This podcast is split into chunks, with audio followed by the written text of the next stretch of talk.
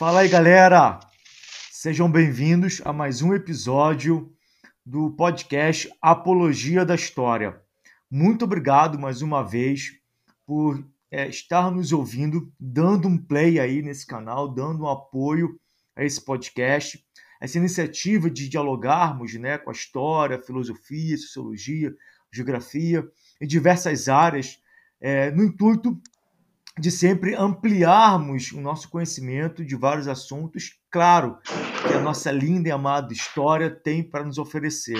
E o nosso convidado de hoje, ele é uma pessoa extremamente importante, um camarada que vem trazer um assunto muito legal. Mas antes de passarmos né, para o nosso convidado, apresentar e passar a palavra para o nosso convidado, quero agradecer humildemente a galera aqui do Brasil que tem nos ouvido, a galera da França, a galera da Alemanha, da Espanha, da Argentina e também Angola. Muito obrigado por todos vocês ter, é, estarem apertando um play e ouvindo os episódios. Mais uma vez, muito obrigado. O nosso convidado de hoje é o André Flores, pesquisador é, da Unicamp, que vem falar conosco sobre um assunto muito interessante. Vamos falar é sobre o impedimento da presidente Dilma Rousseff, mas pelo viés econômico. Né? É, entendemos que há vários vieses né, desse impedimento, mas o impedimento econômico é extremamente importante para entender o que está por trás também deste fato. É, André, é, quem é você na fila do pão? Se apresente, por favor, ao nosso público. Bom, boa noite aí, Eduardo. Eu queria primeiro começar agradecendo o convite, né, aqui do podcast Apologia da História, é, que eu já aceitei de primeira mão, né, para participar.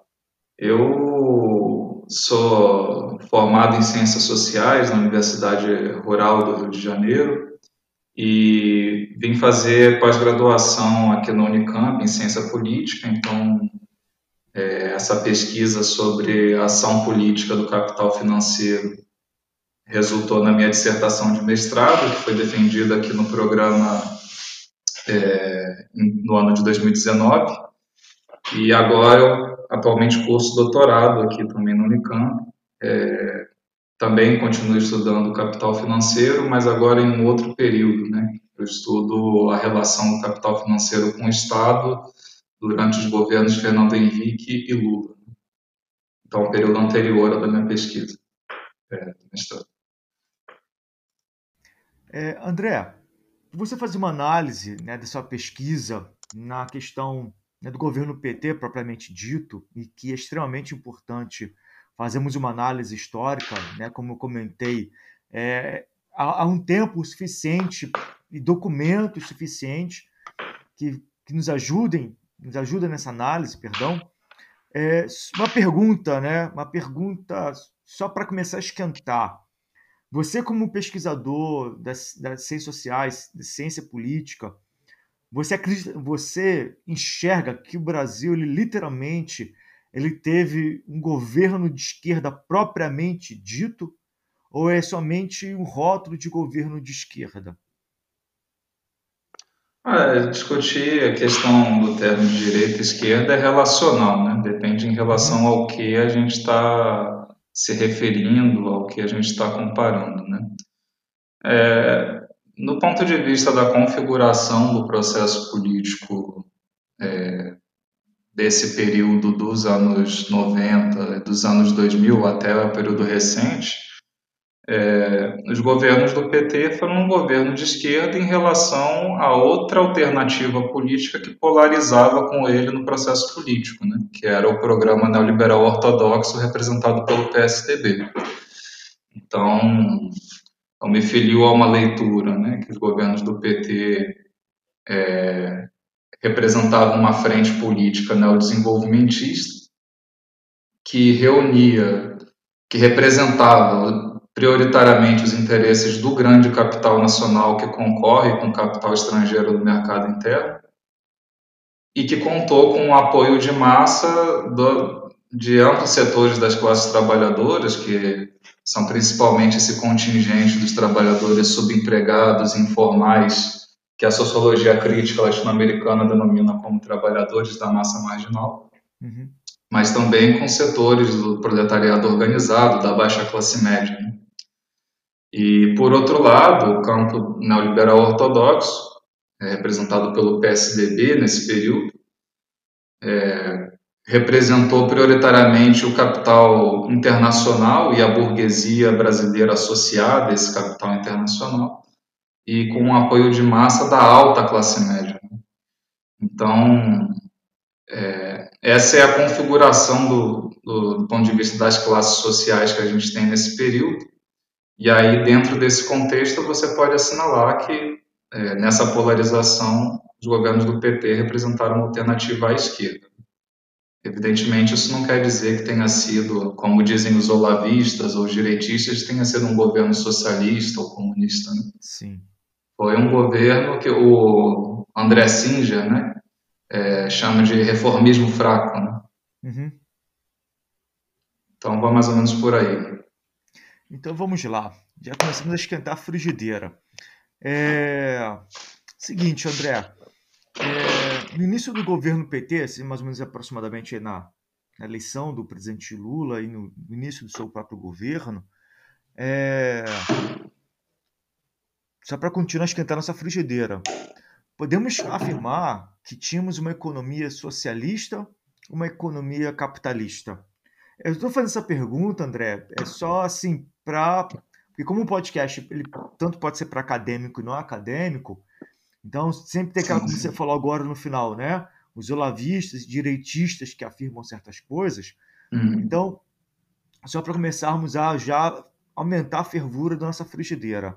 Afinal, tínhamos um, um, durante o governo PT, né, desde o Lula e Dilma, uma economia voltada para o socialismo, uma economia atrelada à lógica do capital? Não, de modo algum teve colocado em questão o capitalismo durante os governos do PT. Né? Como eu disse, os governos do PT eles representaram prioritariamente os interesses do grande capital nacional. Isso ficou muito claro na política do BNDES, que beneficiou as grandes campeãs nacionais, é, nas políticas que melhoraram a posição das empresas nacionais em relação ao capital estrangeiro dentro do mercado interno. Né? Então, nesse período dos governos do PT, que não rompeu com o modelo econômico neoliberal, uhum. baseado em privatizações, de regulamentações financeiras, né? é, de, é, regulamentações trabalhistas. O governo do PT não rompeu com esse modelo, porque é, não revogou essas medidas, né? É, em certa medida, ele buscou construir nichos protecionistas sem é, revogar essas bases gerais do governo, né? ponto de vista da política econômica e fiscal, os governos do PT fizeram superávit primário em quase todos os anos. Do ponto de vista da política monetária, os governos Lula aplicaram taxas de juros altíssimas, né? Que só foram distensionar depois da crise de 2008. Então, quer dizer, não há nada que não, não há nada que, que, que, aponte em direção ao socialismo, né? porque o, o socialismo é, é um período de transição entre o capitalismo e o comunismo que envolve o fim da, da produção de riqueza sob a forma de mercadoria e o fim do trabalho assalariado. Isso está muito longe, né? Mas mesmo em relação ao capitalismo de Estado, como é o caso da Venezuela ou mesmo é, da China, por exemplo, os governos petistas estiveram bastante longe disso. Né? É, você não teve a reestatização de setores estratégicos da economia, é, você não teve, enfim, é, a construção de nova, de, de ampliação do aparelho estatal para que é, redirecionasse o, a renda, né, em direção às necessidades do desenvolvimento nacional e da população. É, quer dizer, teve a Petrobras nesse período ela teve foi muito importante para financiar políticas sociais, para desenvolver até mesmo alternativas de matrizes energéticas. Né? Uhum. Mas, é, no conjunto, essa política econômica foi muito aquém, até mesmo de classificar como um capitalismo de Estado. Então, Sim. eu diria que não. é. É, também já sabia da resposta, mas é sempre é bom, porque assim, você faz parte de um grupo, né, é, marxista, né, na, na universidade, né, uhum. no camp. E é interessante, assim, ouvir de você fazendo parte, né, de um grupo, né, um grupo de mar, é, marxista no sentido, é, um grupo de análise econômica, né, pelo viés do marxismo.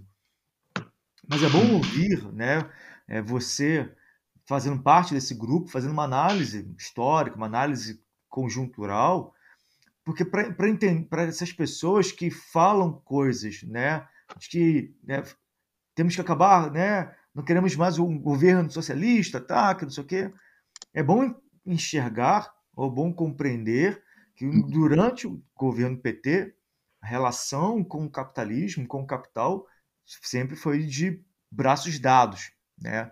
Então é importante né, a sua fala. E aí, André, você comenta no, no, seu primeiro capítulo sobre essa questão né, que o Estado, ele, assim, eu vou falar uma, tipo uma bifurcação, que eu compreendi como uma, uma bifurcação. É, que você vai dizer que o Estado ele é uma arena dos conflitos intraburgueses e ator do desenvolvimento capitalista. O que, que seria isso? O, o Estado ele como que você define o Estado, né? Para algumas correntes, o Estado é um conjunto de instituições neutras que tem um objetivo apenas de administrar os assuntos comuns, né, os interesses gerais da sociedade. Para outros, o Estado vai ser definido pela forma como um conjunto de homens que detém o um monopólio é, legítimo da violência. Né? É, o marxismo ele vai compreender o Estado pela sua função social. Então, todo e qualquer Estado ele desempenha uma função de organizar a dominação de classe. É, foi assim o Estado escravista ateniense, o Estado escravista moderno brasileiro, é, o Estado feudal, né? e o Estado capitalista ele também cumpre uma mesma função geral de organizar a dominação de classe. O que diferencia no capitalismo é que o Estado, ele, é, como o, a, o, capitalismo ele se é, fundamenta no trabalho livre assalariado e, e na, na ideia de, de igualdade jurídica né, dos cidadãos como sujeitos de vontade, ele assume um anonimato de classe. Né? Então, o Estado, no capitalismo, diferentemente do feudalismo, do escravismo, ele se apresenta como é, uma representação da vontade geral de todos os cidadãos, né? independente se é burguês, camponês, empresário, é, proletariado ou, ou, de, ou, de, classe média. Né? Então, é a ideia de nação. Né? A ideia de nação é uma, é uma ideia burguesa né? que cumpre essa função de mascarar as contradições de classe dentro de uma sociedade. Né? Então, o Estado capitalista ele tem, cumpre uma função geral de é, criar as condições ideológicas para a reprodução das relações econômicas do capitalismo, né? que é a que é a ideia de igualdade jurídica difundida pelo direito e a ideia de nação, que é difundida pela burocracia de Estado, que se apresenta dessa forma, né? como coisa coletiva. E é por isso que o Estado ele é o, é, é, é o centro de poder da, da, classe burguesa, né? porque ele é, desempenha essa função invariante que vai assegurar as condições de reprodução do capitalismo independente de quem ocupe é, a presidência da República ou os ministérios. Né? Então, por isso que é, mesmo que tenhamos tido um ex-operário na presidência ou militantes é, socialistas e comunistas no comando de ministérios, isso não altera que, em sua função geral, o Estado desempenhe essas condições gerais né, de reprodução das relações capitalistas de produção. E aí, por isso, é, como ele tem esse anonimato de classe, por se apresentar como uma representação geral, ele comporta, quer dizer, ele concentra o conflito econômico entre as diferentes classes e frações de classes sociais. Né?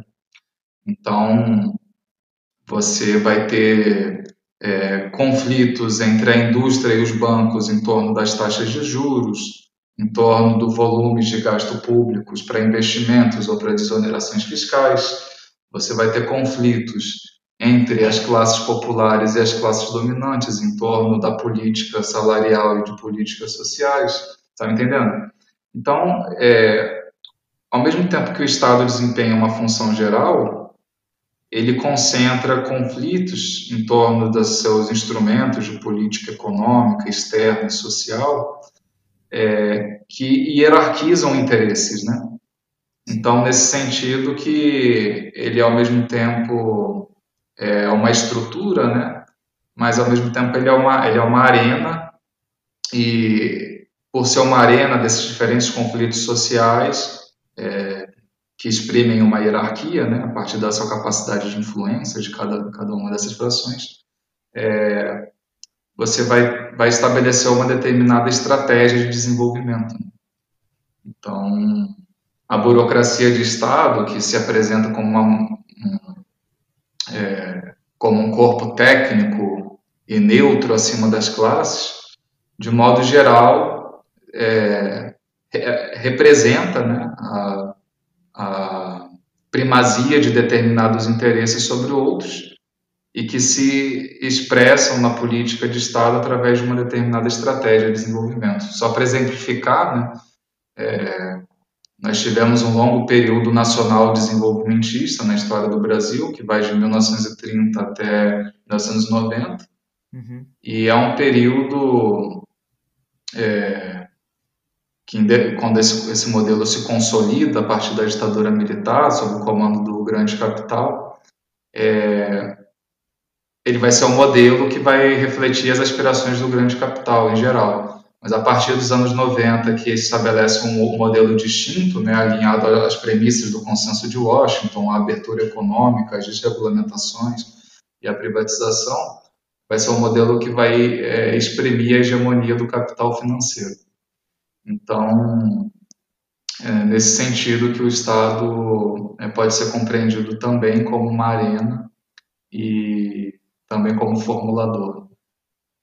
Interessante você falar sobre isso, né, sobre essa divisão econômica né, da história do Brasil recente, é, antes e depois da ditadura, né, porque tem alguns, algumas correntes sociológicas históricas até esticam um pouco ainda a ditadura no governo Sarney, porque querendo ou não, Sarney foi uma indicação ali, né, enfim, uma pressão dos militares, mas isso não é um consenso.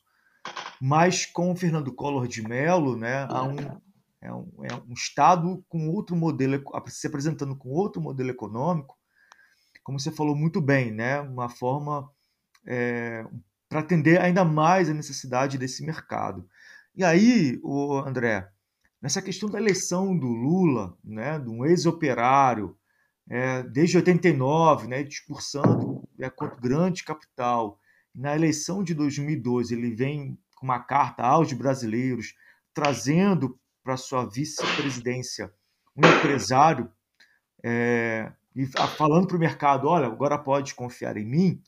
O, houve uma interferência neoliberal é, entre os anos de 2003 a 2016, nesses 13 anos do governo PT?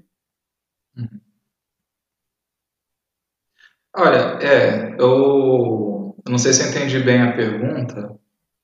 É, o que eu entendo é o seguinte, como eu havia dito antes, os, os governos do PT eles não rompem com o modelo neoliberal. Né? Uhum.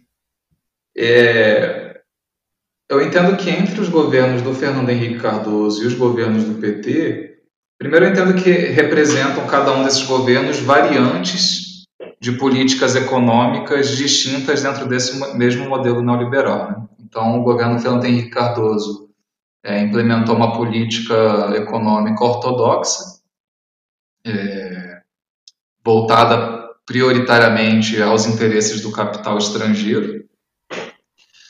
E os governos do PT aplicaram uma política econômica neodesenvolvimentista, voltadas prioritariamente a, ao capital nacional. Né? Mas o que, que explicaria, então, a manutenção desse mesmo modelo ao longo desse período. No meu entendimento, é a existência de um fracionamento dentro do capital financeiro que separa os grandes bancos comerciais nacionais, e aí aqui eu estou falando principalmente de dois deles, que é o Itaú e o Bradesco, é, que no, no mercado bancário extremamente concentrado, que é o brasileiro, é, são os dois maiores bancos privados, e no, os governos do, do Fernando Henrique é, representaram prioritariamente os interesses do capital financeiro estrangeiro, internacional. Então, eu, eu, trabalho com essa ideia de fracionamento porque os governos do Fernando Henrique eles implementaram uma política de abertura econômica é, em diferentes setores da economia e inclusive no setor bancário, né? Então, principalmente no segundo mandato, teve uma política de abertura do mercado bancário é, que, digamos assim, é, piorou as condições do dos bancos nacionais. Né? Nos anos 2000, cerca de dos 10 maiores bancos comerciais em atuação no país, é, cerca de 5 ou 6 eram estrangeiros. Então, essa desnacionalização do mercado bancário durante os governos do Fernando Henrique foram paulatinamente empurrando esses bancos nacionais para a oposição ao governo. E aí isso vai é, explicar a aproximação desses grandes bancos nacionais à candidatura Lula durante os anos 2000. Só, só aí... rapidinho, desculpa, André. É, não, não, perde o seu fio da meada, não. Só se eu entendi. Os bancos nacionais, no caso o Bradesco e Itaú, ficaram irritados com o governo Fernando Henrique, porque ele abriu o mercado para bancos internacionais entrarem aqui dentro, que seria uma espécie de concorrência, correto? Isso, exatamente. Então, peraí. Se o liberalismo defende a, a concorrência, a livre concorrência, né, que o consumidor ficaria feliz, por que então esses bancos ficaram tão tristes? É, esse, esse, eu, sei, sei, eu sei qual é a resposta, mas isso que é a, que é a questão esquisita, né? Se a concorrência, a livre concorrência ela é importante para o mercado, então por que, essa, por que essa, essa, essa galera fica chateadinha quando tem concorrência? Isso que é esquisito. Não, não seria isso? Sim, não, sim. seria estranho isso? É. Ah, sim, sim. Ah, é, é uma pergunta muito, muito importante essa. Porque a gente sempre precisa fazer um esforço, e aí essa é a, uma das, das premissas fundamentais da ciência política marxista, que é o de desvendar os interesses sociais que estão por trás dos discursos e das representações políticas. Sim. Então, esse discurso ultraliberal, né, que defende, como você falou, né, a abertura econômica e as privatizações sob um suposto argumento de eficiência, é, ele encobre interesses sociais que são atendidos, né, é, que justifica determinados interesses sociais. Né. É, esse, no caso, o discurso ultraliberal, que envolve privatizações, é, desregulamentação econômica e abertura econômica, ele representa principalmente os interesses do capital estrangeiro.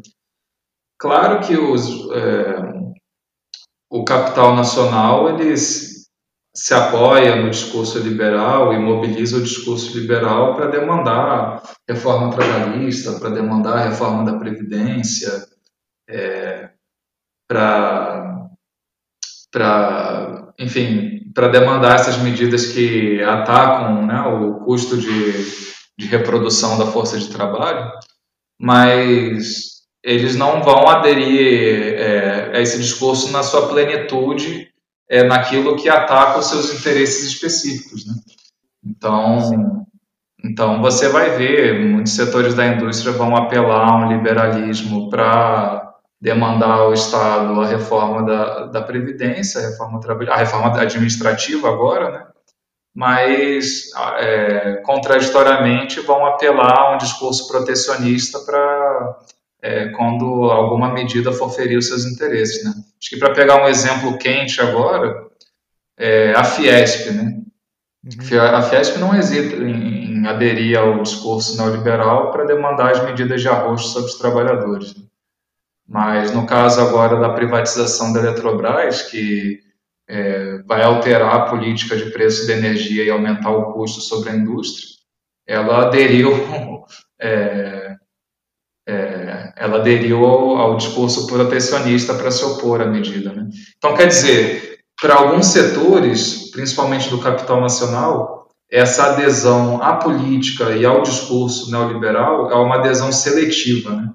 ela não é uma adesão total a todos os aspectos dessa, desse corpus ideológico político.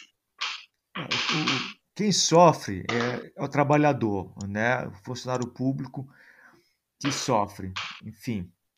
É, e assim você falou sobre essa questão dos bancos, né? Continua falando sobre essa questão dos bancos. É...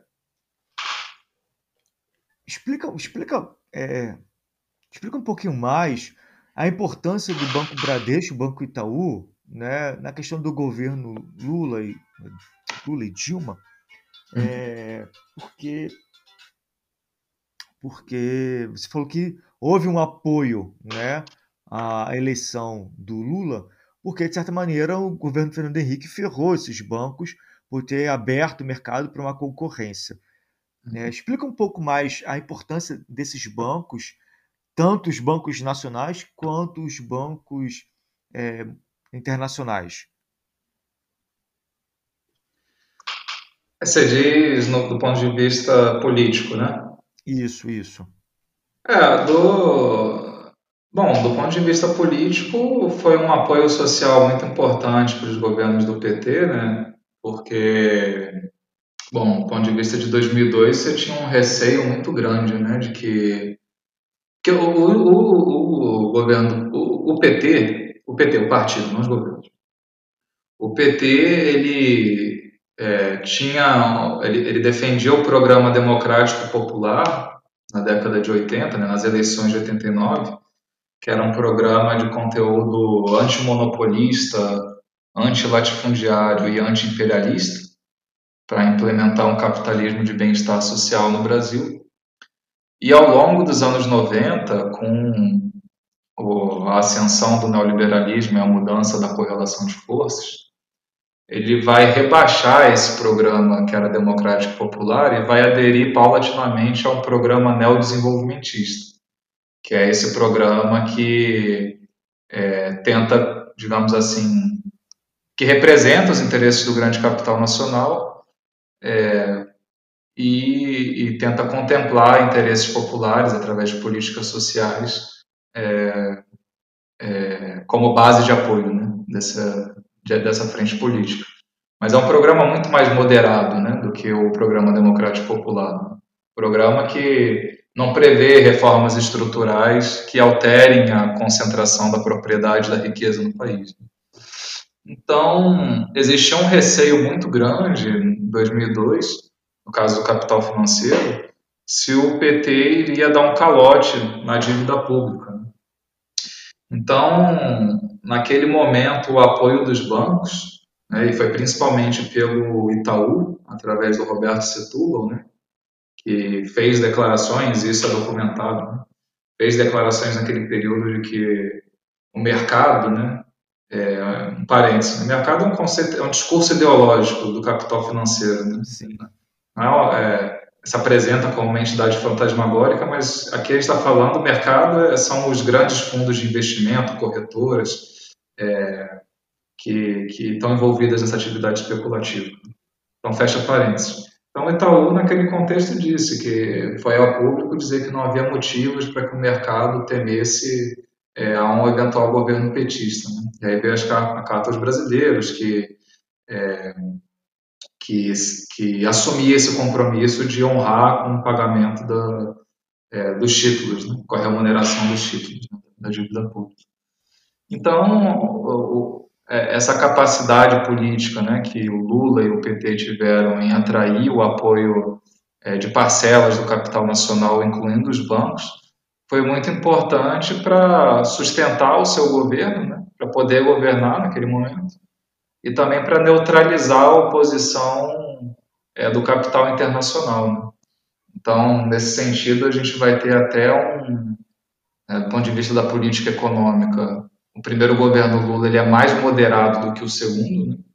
porque o primeiro governo Lula ele vai fazer a reforma da previdência sobre o funcionalismo público, ele vai é, vai vai desregulamentar o mercado bancário no artigo é, salvo engano 92 inclusive foram essas duas medidas que foram levar depois a, a expulsão dos parlamentares que eram do PT e foram formar o PSOL é, a política monetária foi de juros extremamente altos, foi um governo que fez ajuste fiscal, é, enfim, entregou ao, ao, superávit primário em todos os anos.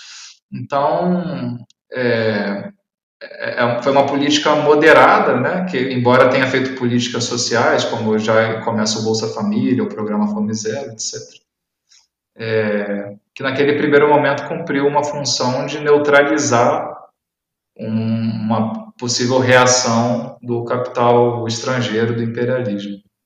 Já no segundo mandato do Lula é, vai ter uma vai ter uma guinada né, mais desenvolvimentista política, né, é, na medida das próprias circunstâncias, né, da crise econômica, etc., mas também por razão da crise do mensalão que aconteceu em 2005, né, eu não sei se você vai se lembrar, Eduardo, dessa, desse contexto, né? Mas é, quem saiu é, em público para defender o Lula naquele contexto contra a possível abertura de um processo de impeachment não foram os movimentos sindicais e populares, né? mas foram essas parcelas do grande capital nacional que tinham aderido a, ao apoio ao governo. Então, Até porque poderia criar uma instabilidade política e é nesse momento que essa galera está ganhando dinheiro no governo Lula um processo de, de, de, de impedimento a ele né, poderia de repente dar com os burros na água né hoje eu ganho amanhã não sei se vou ganhar então tem essa jogada também né de bastidores sim com certeza tem é assim como os governos do PT foram governos em geral né tirando o segundo mandato da Dilma, né? mas. Os dois governos Lula e o primeiro governo Dilma foram governos que a gente chama de ganha-ganha, né? porque foram governos que é, pegaram um ciclo econômico favorável de crescimento. É, então, nesse sentido, do ponto de vista econômico, todos os setores ganharam. Né? Ocorre, no entanto, que, do ponto de vista daquilo que o grande capital nacional elencava como prioritário naquele contexto, que era a política de proteção e favorecimento estatal na sua concorrência com as empresas estrangeiras, o governo do PT vinha atendendo. Né? Então, é, eu entendo assim, é, não é que seja menos importante o fato de estar todo mundo faturando naquele momento e eles não quererem impeachment, mas eu entendo que fundamentalmente o critério é porque eles vinham, é, eles, se, eles se sentiam reconhecidos na política econômica que os governos do PT vinham implementando. Sim. Mais do que do Fernando Henrique Cardoso, que é a grande contradição, né? É, aí é uma coisa que é interessante, assim, porque o posicionamento das frações burguesas, ela não é constante, né? Uhum. Ela, em certa medida, é, depende também da política econômica e da própria, enfim, da própria conjuntura é, política econômica é, vivida. Né? Então, a gente chama, é, a, gente, a gente assinala um comportamento dessa burguesia brasileira, desse grande capital nacional que a gente chama de grande burguesia interna, que é um, um movimento pendular que ela assume durante a história. Quer dizer, em determinados contextos em que o conflito distributivo de classe se acirra é, e ela assume uma posição conservadora em relação às políticas sociais, em relação aos ganhos do trabalho sobre o capital, ela tende a se unificar com as parcelas do capital estrangeiro e da burguesia que é sócia desse capital estrangeiro em torno de uma ofensiva contra os trabalhadores. Esse foi o caso, por exemplo, dos governos neoliberais dos anos 90. Então, se você pegar a prioridade da Fiesp, é, da Febraban, da Abimac, dessas grandes entidades do capital nacional nesse período, o que eles tinham como prioritário eram as medidas que atacavam a redução do custo do trabalho e as privatizações. Mas, na medida em que, né, pegando nesse caso o governo dos anos 90, é, a política neoliberal abre a economia e aumenta a concorrência entre o capital nacional e o capital estrangeiro, é, essa, a intensificação dessa contradição pode provocar uma mudança do posicionamento das prioridades desse capital nacional. Então, ele, é, é, é, efetivamente pode se, podem se dividir politicamente e esse grande capital nacional se apoiar nas parcelas das massas populares, do proletariado, do campesinato, da baixa classe média, para é, demandar ao Estado uma política protecionista. E aí por isso a gente pode imaginar um movimento pendular. Né? Então, ora mais à direita contra os trabalhadores, unificados junto com o capital estrangeiro, ora um pêndulo à esquerda, apoiado nas classes populares, é, buscando uma posição mais favorável à competição com capital estrangeiro. É, e essa posição ambivalente, ela decorre da própria inserção econômica desse grande capital nacional que é um capital que, ao mesmo tempo que depende do capital estrangeiro, depende tecnologicamente e financeiramente, né? É, por outro lado, é um capital que compete com as empresas estrangeiras dentro do mercado interno e também na disputa de mer mercados estrangeiros. Então, daí fica essa, esse pêndulo. E você falando sobre isso, cara, eu vi aqui na minha mente o seguinte: é, segundo governo de Fernando Henrique Cardoso, aproximadamente na metade do governo dele, houve uma crise, se não me engano, uma crise na Rússia, uma crise nos tigres asiáticos que abalaram a economia mundial e, de certa maneira, isso afetou muito o Brasil economicamente, porque até então né, o dólar, o real, estava ao mesmo tempo na para, era, é, tinha paridade com o dólar, né? Um real custava um dólar, isso. É, e depois vamos descobrir né, que o governo injetava muito dinheiro para segurar, né, isso para movimentar a economia. Devido a uma década de 80 em crise, devido às altas inflações, e aí essa crise internacional na metade do segundo mandato do Fernando Henrique disparou, né, o dólar, o real desvalorizou, e entre o governo Lula, né, com uma, uma proposta ali interessante, enfim, mas havia muita incerteza, mas quando você falou essa questão desse pêndulo, né? Hora vai para a direita e hora vai para a esquerda, eu você falando aqui, veio na minha mente, aí você pode é, explicar isso melhor e até me corrigir, mas de repente é nesse momento que o mercado ele vai para a esquerda porque é o momento de ganhar aquilo que se perdeu no governo anterior, ou seja, aquilo que o mercado perdeu no sentido de a economia ela, ela, ela girou menos devido a uma crise, a partir do momento que o governo do Lula começa e, e, a, e a economia começa a girar e gira de uma maneira favorável ao mercado, fala assim, pô, beleza, vamos apostar e vamos apoiar, de certa maneira, esse governo, uhum. porque vamos ganhar dinheiro com ele. Seria mais é, Estou errado nessa análise? Não, perfeito. É, é, é por aí mesmo. Eu, no caso mais específico da crise cambial, me falta aprofundar a pesquisa, na pesquisa agora do doutorado, para eu poder identificar, né, para ver se tem alguma é, relação aí de causalidade entre a crise cambial e a, e a divisão do capital financeiro, né.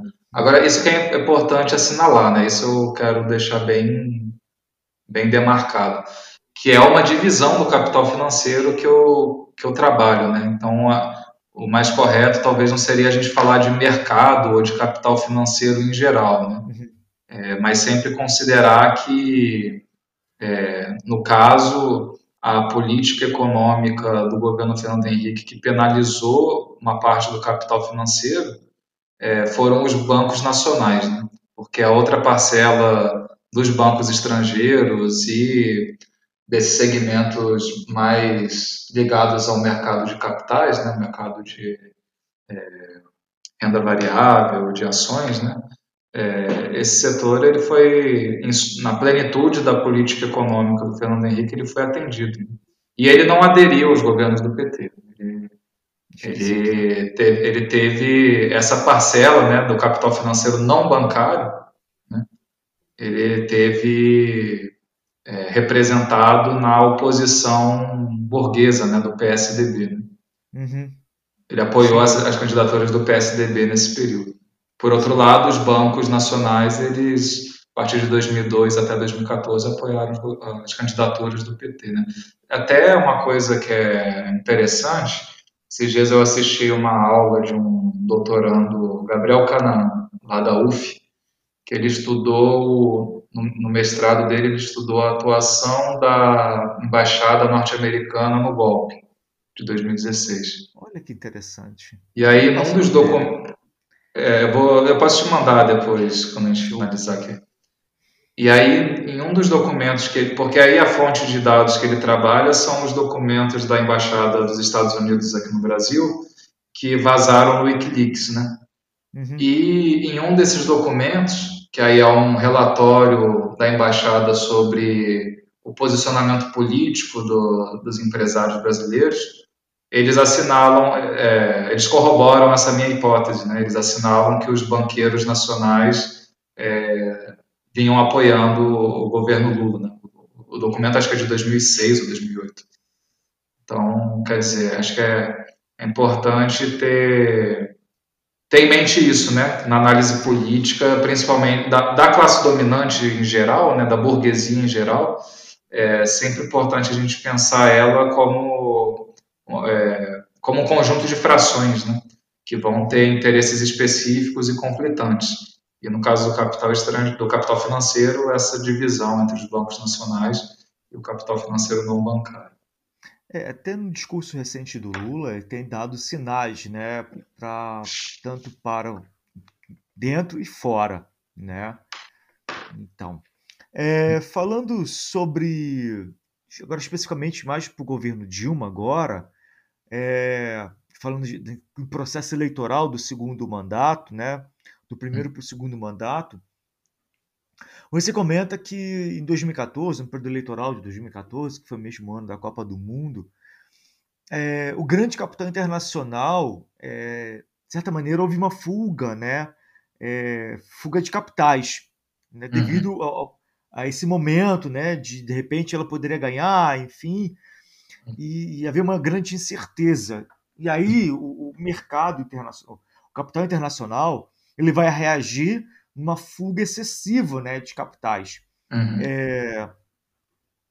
E eu, antes de você. É, tem uma pergunta relacionada a isso que eu comentei, mas é, explica para nós o que, que, seria a fuga de capitais. E depois eu faço a pergunta relacionada a essa questão do período eleitoral. Tá? Só para os nossos ouvintes que não de repente uhum. não sabem o que é fuga de capital.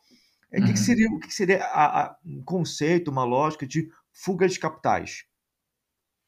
A fuga de capitais, de um modo mais geral, é a saída, né, de, é, seja de empresas ou seja de investimentos estrangeiros, é, que, enfim, por diversas razões podem sair do mercado brasileiro em direção a outros mercados. Né?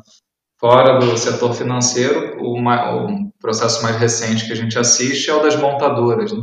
Sim. As montadoras estrangeiras, elas, tanto por uma questão é, de uma certa saturação do mercado brasileiro, mas também da perda da renda média dos brasileiros, aumento do desemprego, é, e também pelas instabilidades decorrentes do governo Bolsonaro, as montadoras elas vêm optando em, em tirar as plantas, né, as montadoras do Brasil e, e, e migrar para outros países.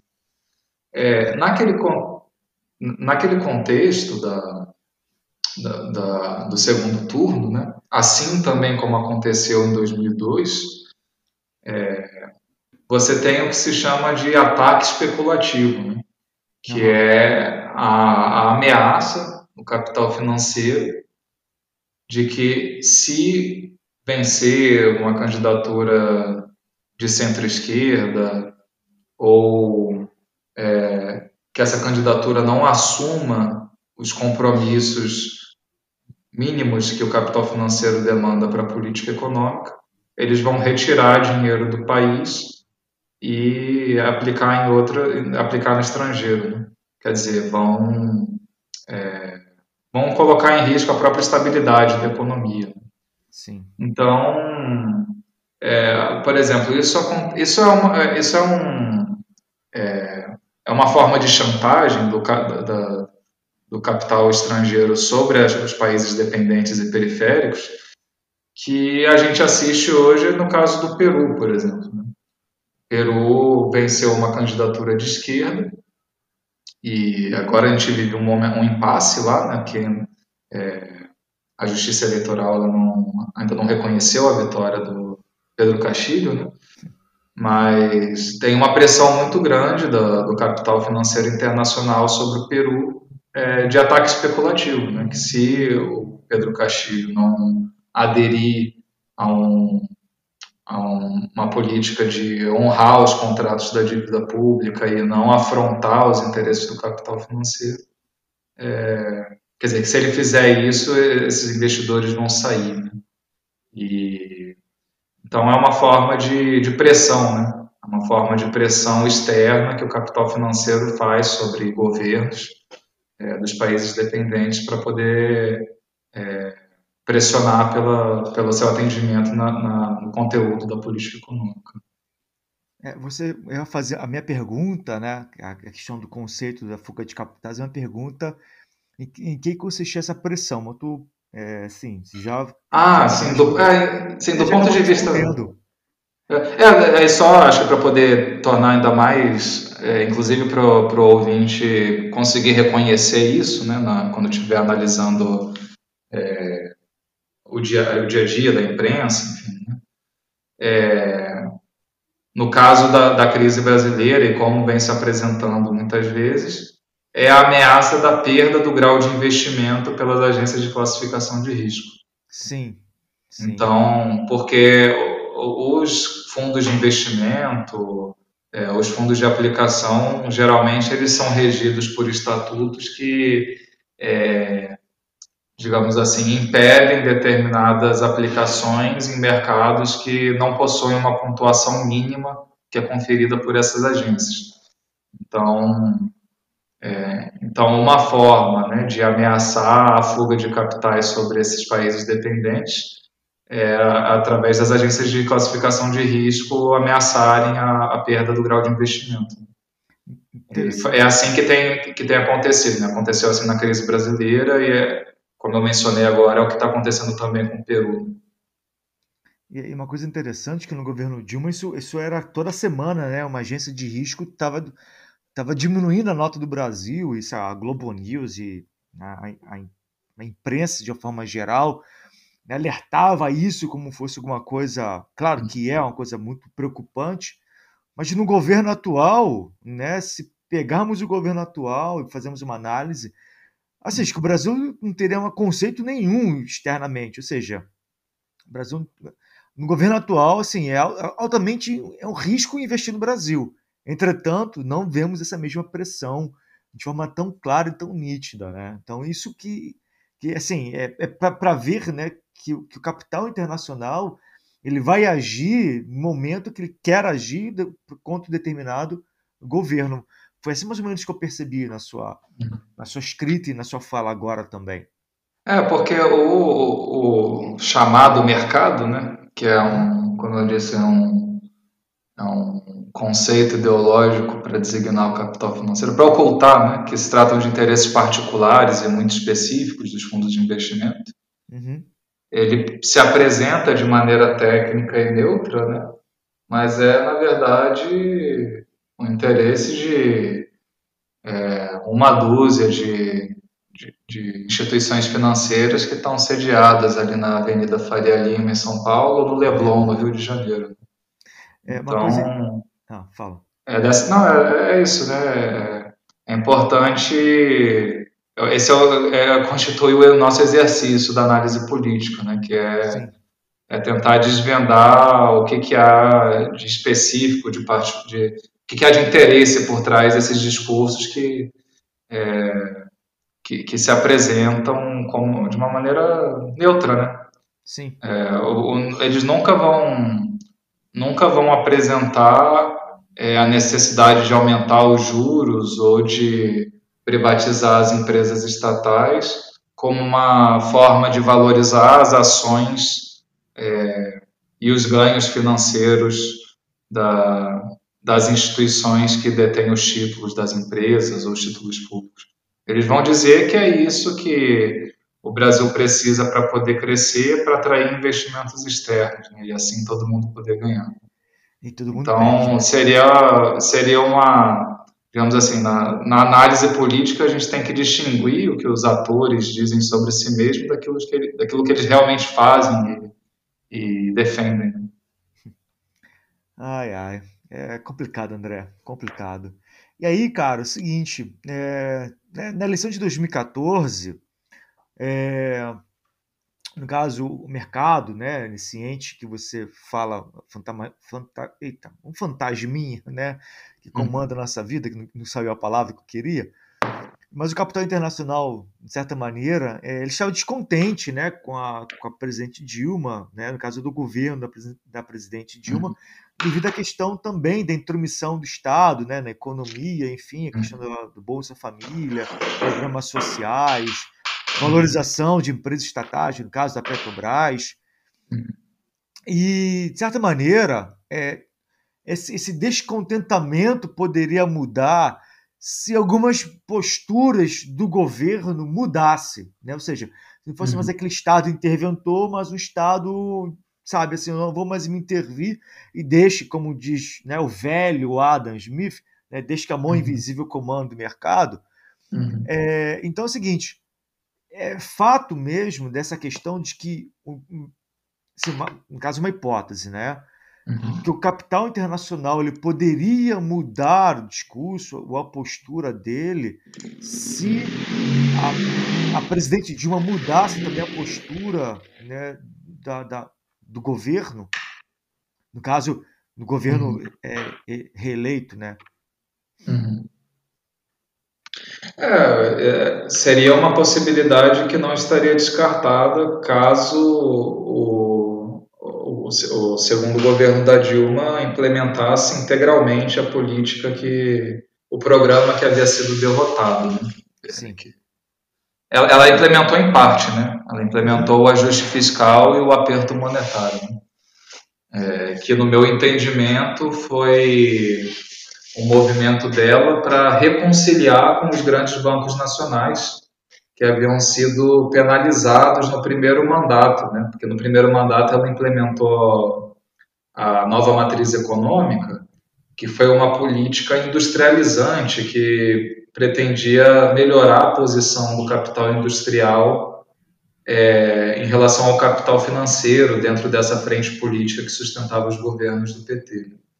Então, bem rapidamente, né? Foi um período em que ela diminuiu, em que a, a taxa básica de juros caiu pela metade, que aumentou os impostos sobre as é, contribuições sociais sobre os lucros líquidos dos bancos, é, aumentou os impostos sobre operações financeiras, é, aumentou o gasto público com desonerações fiscais para as empresas do setor produtivo. Né? Isso estremeceu a relação é, do governo da Dilma com os bancos nacionais. E aí, na minha leitura, né, pelo menos o resultado que eu chego com a minha pesquisa, é que essa guinada ortodoxa do primeiro para o segundo mandato é, é uma tentativa de repactuar, reconciliar com os apoios dos grandes bancos nacionais. Inclusive, quem a Dilma vai é, nomear para ser o ministro da Economia, na época ministro da Fazenda, né, foi o Joaquim Levy, ele era um funcionário do Bradesco, né? Ele era o gestor do fundo de investimento do Bradesco e foi uma indicação do próprio presidente do banco, Luiz Carlos Trabuco, uhum. é, porque a Dilma inicialmente queria que o próprio presidente do Bradesco assumisse o comando da, do Ministério da Fazenda. Então, quer dizer, é, nesse aspecto da política monetária e fiscal, é, em certa medida, a, a entrada do Joaquim Levy para implementar o ajuste e a alta dos juros, né? ou melhor, a alta dos juros, no caso, foi é, não era competência do Levy, né? mas estava no mesmo pacote. É, é, por um lado, ia ao encontro do, do interesse do capital financeiro em seu conjunto, mas a Dilma não implementou a reforma trabalhista, a reforma da Previdência, a abertura da economia, que veio a ser implementada depois a partir do governo Temer, com o programa Uma Ponte para o Futuro, né, que continua a partir de agora. Então, assim, isso que você levanta, essa possibilidade teórica, não estaria descartada, mas não foi exatamente o que aconteceu, né? porque efetivamente o, é, o capital internacional ele continuou, ele fez oposição ao governo Dilma é, em todo esse período, né? É, fazendo um paralelo, assim, né? Isso aconteceu nas eleições do Equador, num período recente, que quem ganhou foi o candidato apoiado pelo Rafael Correia, o Lenin Moreno, que até o nome é um comunismo latino-americano, né? É. Mas, na verdade, ele quando assume, ele implementa integralmente a política neoliberal ortodoxa que havia sido derrotada. Né? E aí ele vai granjear esse apoio dos setores é, da burguesia que, que durante o período eleitoral se opunham a ele. Mas, enfim, isso é só um exemplo para é, apontar que, é, que é, né, essa possibilidade teórica ela, ela existe, né, mas, mas não foi exatamente o que aconteceu aqui. Porque é tentador né, dizer que a Dilma implementou a política derrotada, né? É, só que é uma verdade em partes, né? Porque se fosse totalmente verdade, o golpe não teria acontecido. É. É. E aí, falando sobre o golpe, cara, é, o Eduardo Cunha, nesse cenário, que assim, você tinha um, uma questão de um, um, problemão econômico que a Dilma tinha que resolver. Uhum. Eu, eu, também faço uma análise que o governo Dilma ela vai também pegar um problemão internacional da crise de 2008 Uhum. Que o governo Lula, no seu finalzinho, conseguiu ali dar um drible uhum. e empurrou, né, de certa maneira, ali uma, uma, uma, uma segurança no primeiro mandato da Dilma, mas na virada do primeiro para o segundo mandato, as contas, né, da, daquela, daquele drible que o Lula deu, no caso que eu falo drible no sentido de ele conseguiu estrategicamente sair muito bem daquela crise uhum, internacional, uhum. mas as contas bateram no governo da Dilma, isso é, isso é inegável, né? Havia um desequilíbrio internacional ainda. E, de certa maneira, uhum. o Brasil ele vai ter que dar conta daquilo que fez para segurar a crise. Uhum. Mas é, essa questão do problema econômico também tinha um problema político, porque o, o Aécio Neves não aceitou a derrota, o negócio, uhum. a chapa começou a esquentar, e o Eduardo Cunha perde a, a, não ganha né, o apoio da Dilma para ser eleito presidente da Câmara, e ele vai ganhar a presidência da Câmara. Da Câmara. Uhum. E aí ele vai, vai empurrar né, para Dilma uma situação delicada, que agora é uma crise política. E como uhum. que Eduardo Cunha se encaixa nessa questão né, do capital é, é, nacional, do capital internacional? Eduardo uhum. Cunha ele estava dialogando com esses entes é, tem uma pesquisa aqui do nosso grupo da Unicamp, do Leandro Rodrigues, que ele, ele pesquisa o PMDB nesse período. Né? Então, talvez fique até uma sugestão para um outro podcast para vocês convidá-los, que para vocês convidá-lo, que é, com certeza ele vai ter a partir da própria pesquisa, né, uma, uma posição mais precisa, uma análise mais precisa. Mas eu entendo que a atuação do Eduardo Cunha e de parte do PMDB, que é, o apoiou nesse período, né, é, não é exatamente uma atuação como uma representação orgânica de, algum, de alguma fração específica da burguesia. É, no sistema partidário brasileiro, que é muito fragmentado e tem muitos partidos de aluguel, muitos partidos fisiológicos, é, é muito presente esse fenômeno que a teoria política chama de partidos de patronagem, né? que são essas representações que atuam é, em prol de benefícios e vantagens, é, cargos, né, emendas para os seus integrantes. Né? E eu entendo que o Eduardo Cunha, de certa forma, ele representa uma revolta de parte desses partidos de patronagem que foram preteridos, é, foram penalizados pela articulação política da Dilma desde o primeiro mandato. Né? A Dilma ela tenta é, diminuir a influência do PMDB no governo, ajudando Gilberto Kassab a criar o PSD. É. Isso foi um fator que é, gerou um descontentamento em alguns, em alguns setores, entre ele o Eduardo Cunha, né, mas outros, é, que viram um menor poder de negociação, de barganha com o executivo. Então, e aí, enfim, posteriormente, né, o, a eleição de 2014 é muito polarizada, a configuração do Congresso naquelas eleições sai muito desfavorável para o governo, e no meu entendimento, o, o governo tomou uma decisão errada de buscar um enfrentamento é, ao Eduardo Cunha, né, porque não tinha condição de vencer aquela batalha.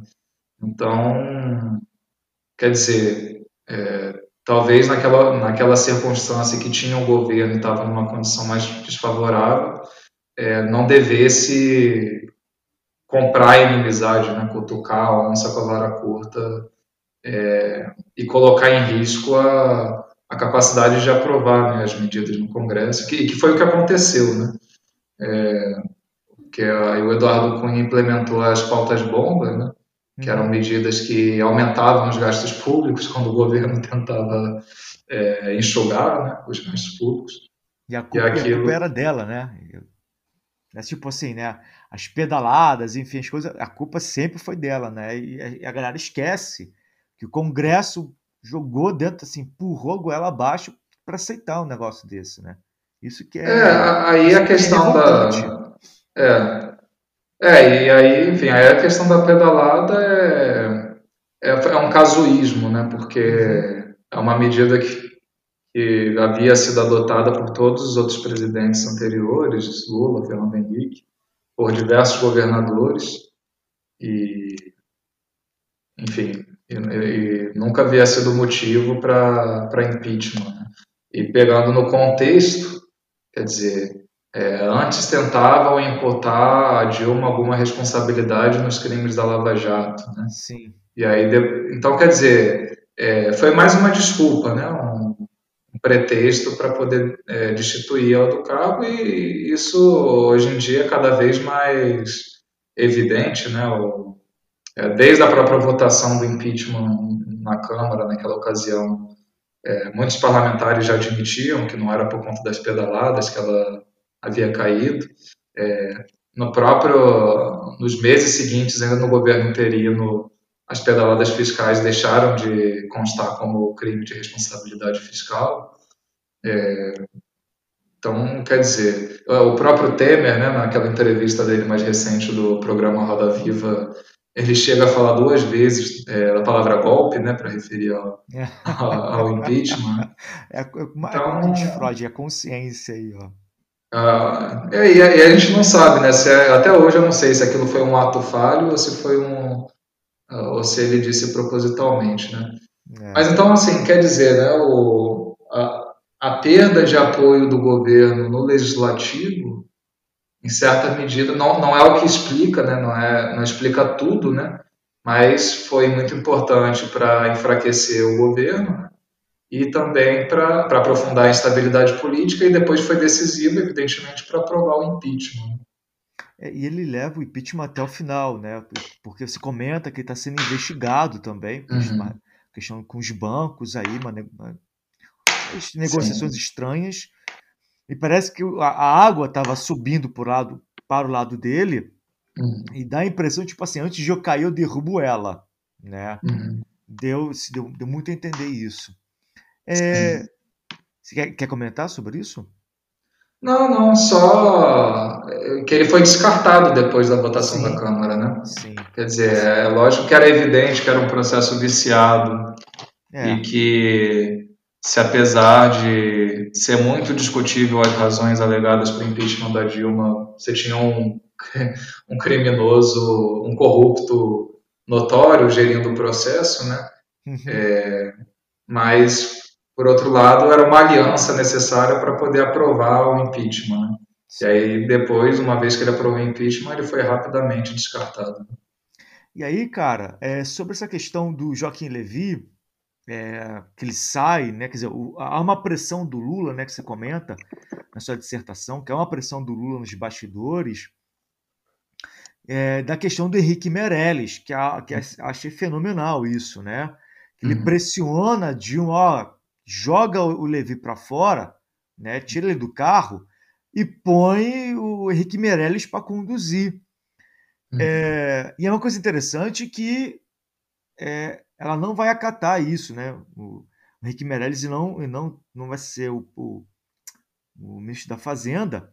Uhum. É, e aí o seguinte, é, Sobre isso, cara, tenho duas perguntas, tá? Uhum. É, o Lula, ao, ao indicar o Henrique Meirelles, ele queria acalmar os agentes econômicos internos e externos? É, era, era o que. Era pelo menos a forma como ele apresentava, né? Pelo menos como chegava na imprensa, né?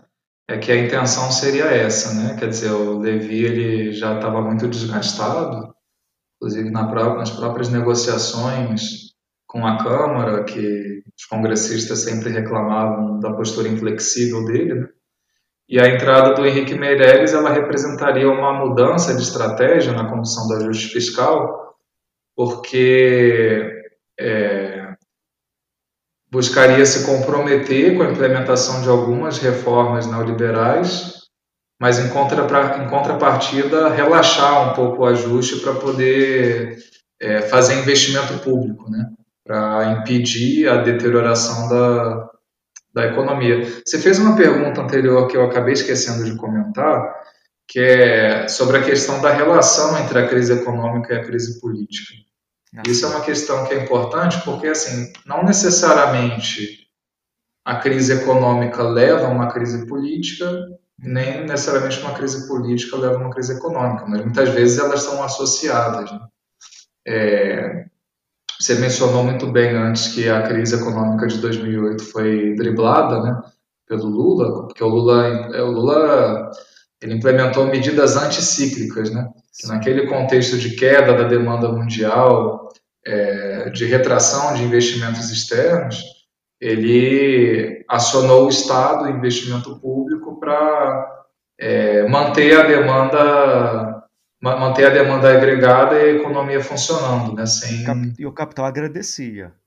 O capital agradeceu. É, nem, não, não todo, né? O, é. o capital financeiro, é, principalmente internacional, ele bateu duramente nessa, nessas medidas. Né?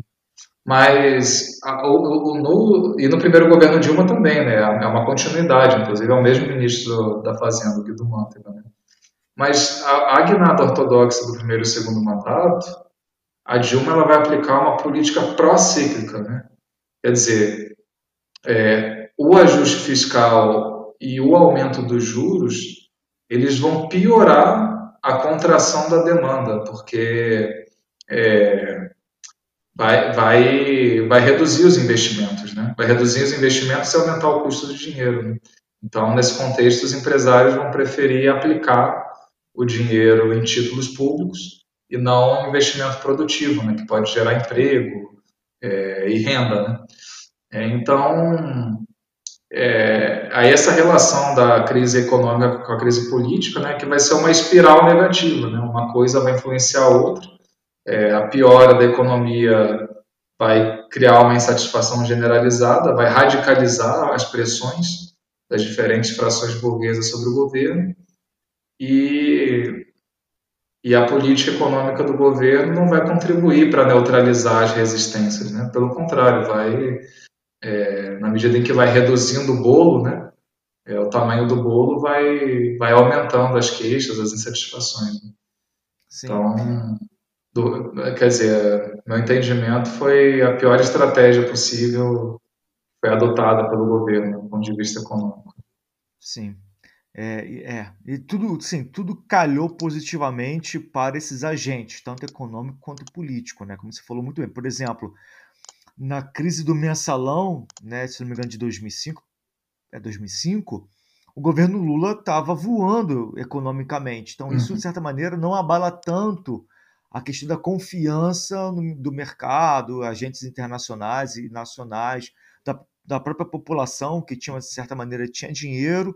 Então, uhum. isso não abala tanto, né? E, é, o crescimento econômico, a gente pode colocar assim, ele modera o conflito de classes. Né? Isso daí. Mas no caso da Dilma, né, essa questão de uma crise internacional, as contas, né, estava batendo e aí vai diminuindo uhum. o valor, né, do, do, uhum. do, dinheiro circulando, a Lava Jato também fechando Jato, as empresas é. nacionais, que isso também tem que deixar muito claro, né, que a, a Lava Jato ela fecha empresas nacionais e depois essas obras ficam paradas e são assumidas por empresas estrangeiras, multinacionais. Uhum. Então, assim, de certa maneira, tudo isso contribuiu né, para a queda da Dilma. É, contribui. Assim, aí, aí é, isso, isso é verdade. Tem esses dois fatores, e você fala da Lava Jato é muito importante. É, mais recentemente tem saído pesquisas né, mais detalhadas sobre o impacto da, da Lava Jato sobre a indústria nacional, é, sobre o emprego, é, mas também tem esses fatores internos, né, que não podem ser desconsiderados, né, que foi a opção do, do governo Dilma pelo austericídio, né, uhum. É, pela implementação de uma política econômica que agravou essas tendências. Tipo um, foi um desespero, André? Não, foi uma opção política ao meu ver, equivocada, né, que eu acho que se demonstrou equivocado pela história, porque ela não conseguiu neutralizar a oposição burguesa e contribuiu para que ela perdesse apoio popular. Né. A Dilma ela vai cair, é, ela vai, ela, quando ela vai, quando ela vai ser afastada depois da votação na Câmara, ela está com a, a popularidade baixíssima. Né? Sim por volta de 10%, né? porque Sim. o buraco que a gente vive hoje na economia começa ali, né? Assim, é, a partir de 2015. Né? Uhum. Então, isso é assim, pensando só os efeitos da política econômica, né? porque do ponto de vista mais político, outro fator que, é, ao meu ver, é um outro grande equívoco é que o governo dispensou a organização dos trabalhadores e apostou numa estratégia estritamente jurídica, né, para um processo que era político. Né. É, me refiro aqui à, à defesa do impeachment. Né. Uhum. A Dilma e o Lula eles só vão participar das manifestações de rua pró-impeachment é, depois que o impeachment já tinha passado na Câmara. Então, esse é outro fator também. E aí, continuando a falar continua falando, perdão, sobre essa questão do Henrique Meirelles, né? O Lula indica o Henrique, a Dilma ela não aceita, como se deixou isso muito claro. Entretanto, quando após né, o processo de impeachment, parece que o, o, o Temer estava ouvindo a conversa, sei lá, uma revelação, enfim. E ele coloca o Henrique Meirelles para ser o ministro da Fazenda. Uhum. É, e essa questão né, dessa, dessa, esse trunfo que o, que, o, que o Temer utilizou de trazer o Henrique Meirelles é a ideia de falar, falar para os agentes né, é, internos e externos né, uhum. do capital financeiro. Pode confiar no meu governo? Seria mais ou menos isso? Ah, muito legal, isso é muito interessante. É, é isso mesmo, é exatamente isso, porque, inclusive, foi exatamente o que a, a é, essa política né, de afrouxar o ajuste fiscal, aumentar o gasto público para poder contemplar outros interesses é, dos, dos, setores ligados à produção, né? mas ao mesmo tempo se comprometer com as reformas neoliberais, como o teto de gastos, reforma da Previdência, é, e a reforma trabalhista foi exatamente a política que foi implementada a partir do governo Temer, né? uhum. e que era sinalizada através de uma possível nomeação do Meirelles para a Fazenda. Então, o, o, programa Uma Ponte para o Futuro, do, do Temer, é uma manobra muito astuciosa na conjuntura, porque é um programa em que não se pronuncia claramente em relação à abertura econômica, que é um ponto sensível que é, divide, né, tem o potencial de dividir a, a burguesia brasileira e o capital estrangeiro, mas ele atacava fundamentalmente a política social progressista dos governos do PT. E como naquele momento é, o conjunto da burguesia se unificava em torno das medidas que eles, é, que eles apresentam como redução do custo Brasil, que nada mais é, é nada mais é do que as medidas é, de redução do custo de reprodução da força de trabalho e dos custos de produção em geral, que são medidas que unificam o conjunto da, das classes dominantes, ele conseguiu, através desse programa, aglutinar é, as frações burguesas em torno é, do golpe, né? De, ele conseguiu formar uma frente golpista através desse programa. E aí até por isso que o governo dele, uma vez depois que assume, vai aplicar uma política econômica em zigue-zague, né? Quer dizer, vai ser uma política que vai é, explodir o gasto público para poder acomodar esses diferentes interesses, né?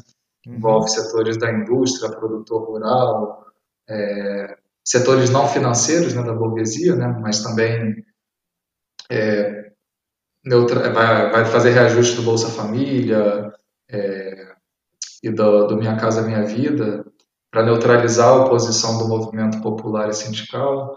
É, então, quer dizer, ele vai aumentar os gastos públicos para conseguir neutralizar resistências e acomodar interesses na frente golpista e ele vai adiar a, a, as reformas neoliberais para depois da votação do impeachment no Senado. Né? É, então vai ser uma política em zigue-zague, que não vai ter uma direção plenamente consolidada, que em sua plenitude atenda os interesses, que priorize os interesses de uma fração em detrimento das outras. Né? Vai ser uma política que ele vai precisar, é, é, digamos assim, é, atender diferentes interesses contraditórios entre si é, para poder garantir a travessia, né, que seria até o, a, a, o afastamento definitivo né, da Dilma do Senado. Verdade. É, é, é, um velho político, né? Da velha escola política, sabe muito bem fazer isso. Infelizmente, tem gente sentada na cadeira do presidente e não sabe o que está fazendo. É... Seguinte, André. A, a, você comenta na, na sua dissertação é, que a burguesia, a burguesia interna, no caso os bancos, é, vai com a Dilma até o fim. É, explica isso para gente.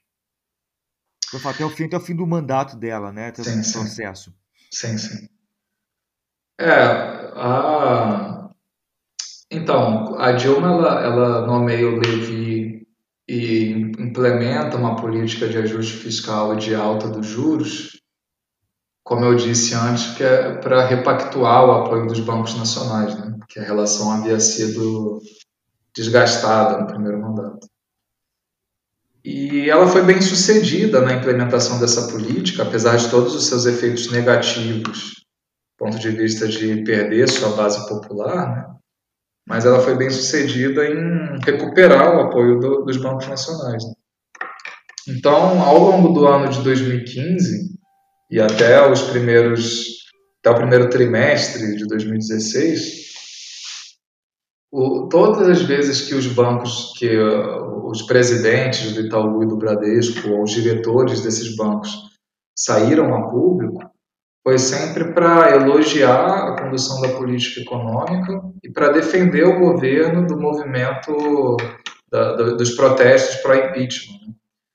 Inclusive, eu demonstro de maneira mais detalhada que em, em agosto de 2015, quando teve grandes manifestações pró-impeachment, o, os presidentes do Bradesco e do, do, Itaú vão sair em público, vão sair a público, para é, demover o movimento para impeachment e dizer que não haviam motivos para. Não, não havia justificativa legal para depor a presidente. Né?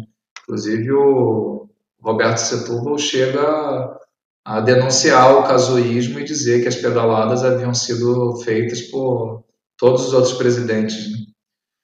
E quando a Dilma, é, depois, que, depois que em dezembro o Eduardo Cunha aceita o pedido de impeachment, em retaliação aos votos do PT no Conselho de Ética na Câmara, né, que tinham votado a favor da, da, da cassação do mandato dele, né, é, ou da investigação, não me recordo agora. Mas depois que o, que o processo de impeachment é aberto, a Dilma demite o Levi e nomeia o Nelson Barbosa, né? uma tentativa de afrouxar o ajuste para aumentar os gastos públicos e tentar recompor o seu apoio social nos setores da indústria e dos setores populares. Então, ao longo de todo o ano de 2015, os bancos demandaram, foram atendidos e se reconheceram na política de ajuste fiscal. Mas quando a Dilma recuou do ajuste, depois de aberto o processo de impeachment, eles foram a público apoiar o recuo, dizer que era aquilo mesmo, que era necessário aumentar o gasto público para é, impedir a piora da economia. Né? Então, até o mês de março, é, até o mês de fevereiro, final, é, fevereiro e março, que é quando é, reabre as atividades do Congresso e tem uma nova ofensiva da Lava Jato sobre o governo, né? Quer dizer, você tem aquela o caso do triplex do Guarujá, a condução coercitiva do Lula, né? É, até aquele momento ali de intensificação da crise política e de crescimento das manifestações de massa para impeachment, que as manifestações de 13 de março de 2016 foram manifestações que levaram mais de um milhão de pessoas às ruas, é, até aquele momento, todos os pronunciamentos dos banqueiros né, nacionais foram favoráveis em defesa do governo. Mas aí, a partir daquela situação em que é, a aprovação do impeachment na Câmara foi se demonstrando cada vez mais incontornável, eles foram silenciando e enfim, e depois não se opuseram abertamente a, a, ao impeachment, né? Diferente de agosto, quando eles foram a público para defender o governo. Então, foi o que eu chamo de uma adesão tardia e hesitante, né? Porque enquanto existiam as condições políticas para manter o governo, eles apoiaram. Mas uma vez que eles se viram isolados no apoio ao governo, eles é, desembarcaram, né? mudaram de posição. É, e aí o restante já, já conhecemos. André, Sim. cara, foi um prazer conversar contigo. Muito bom mesmo, irmão. Muito bom. Muito bom mesmo. E aí, eu não sei quantos anos você tem, mas bem provável que tu já ouviu falar da Xuxa, né? E lá no programa da Xuxa tinha lá o beijinho meu pai para minha mãe para você. André, agora o espaço é seu. Pode mandar beijo para você, é, para quem você desejar, fazer aí de repente seu mechan, né? Se você tem algum canal, livro, enfim. Agora é contigo, cara. Fica à vontade aí. Pô, Eduardo, primeiro eu quero agradecer a você e o pessoal do podcast por ter me convidado. É uma oportunidade muito grande, assim, para mim, muito importante para mim, para poder divulgar os resultados da minha pesquisa, né? E eu acho que essa é um, uma possibilidade que o podcast traz, né, de, de fazer a divulgação científica, né? E eu acho que essa divulgação científica ela interessa é, não apenas para a gente poder ter conhecimentos para analisar de maneira mais objetiva, no meu caso, né, da, o que cabe à minha contribuição, para analisar de maneira mais objetiva o processo político brasileiro, né, a crise que a gente atravessa, é, mas também no caso da luta democrática, né, hoje que a gente enfrenta um governo fascista, Sim. a gente é, poder desenvolver uma tática de luta mais precisa. Então, nesse sentido, acho muito importante o, o, o, podcast, o trabalho que vocês desenvolvem. É, eu eu estou lançando agora no segundo semestre um livro é, que reúne é, resultados de pesquisa sobre a burguesia brasileira do governo Lula até o governo Bolsonaro. É, eu estou lançando esse livro em parceria com outro colega aqui de grupo de pesquisa, o Pedro Felipe Narciso. Vai sair pela editora Enunciado, é, ainda sem previsão, mas é, ainda nesse segundo semestre, está em processo de editoração. E eu não estou inserido nas plataformas do YouTube, né, mas também nas próximas semanas, semana que vem, é, e na edição impressa da, do mês de julho, vai sair no Le Monde Diplomatique um, uma análise sobre as frações burguesas e o governo Bolsonaro. Eu escrevi em parceria com outro colega, que é o Otávio Fonseca Del Passo. E aí eu posso depois enviar o link aí, é, se vocês puderem divulgar. Com certeza. E no mais, acho que, bom, é, também agradecer aí aos, aos, meus colegas do grupo de pesquisa, né, porque, é, de fato, o meu trabalho ele não seria possível sozinho, né, ele se fortalece, se apoia é, dentro de um projeto mais amplo com, de pesquisas é, de outras frações, né, de outros segmentos sociais, que, em seu conjunto, tecem um quadro mais amplo, né, dessa crise recente que a gente vem atravessando. Então é isso, eu queria agradecer, muito obrigado. Eu que agradeço, André, e parabéns aí pelas suas conquistas. Cara, parabéns muito, mesmo. Muito obrigado, Eduardo. Agradeço. Pessoal, aí. parabéns pelo podcast também. Muito obrigado, cara. E você voltará, você voltará. Pessoal, uma boa semana. Desejo a todos uma paz, porque é o momento que precisamos é ter paz nessa situação tão delicada que estamos vivendo. Gente, uma boa semana para vocês, um abraço, fiquem na paz e, principalmente, se cuidem. Beijos, tchau. Tchau, André. Abraços. Falou, um abraço.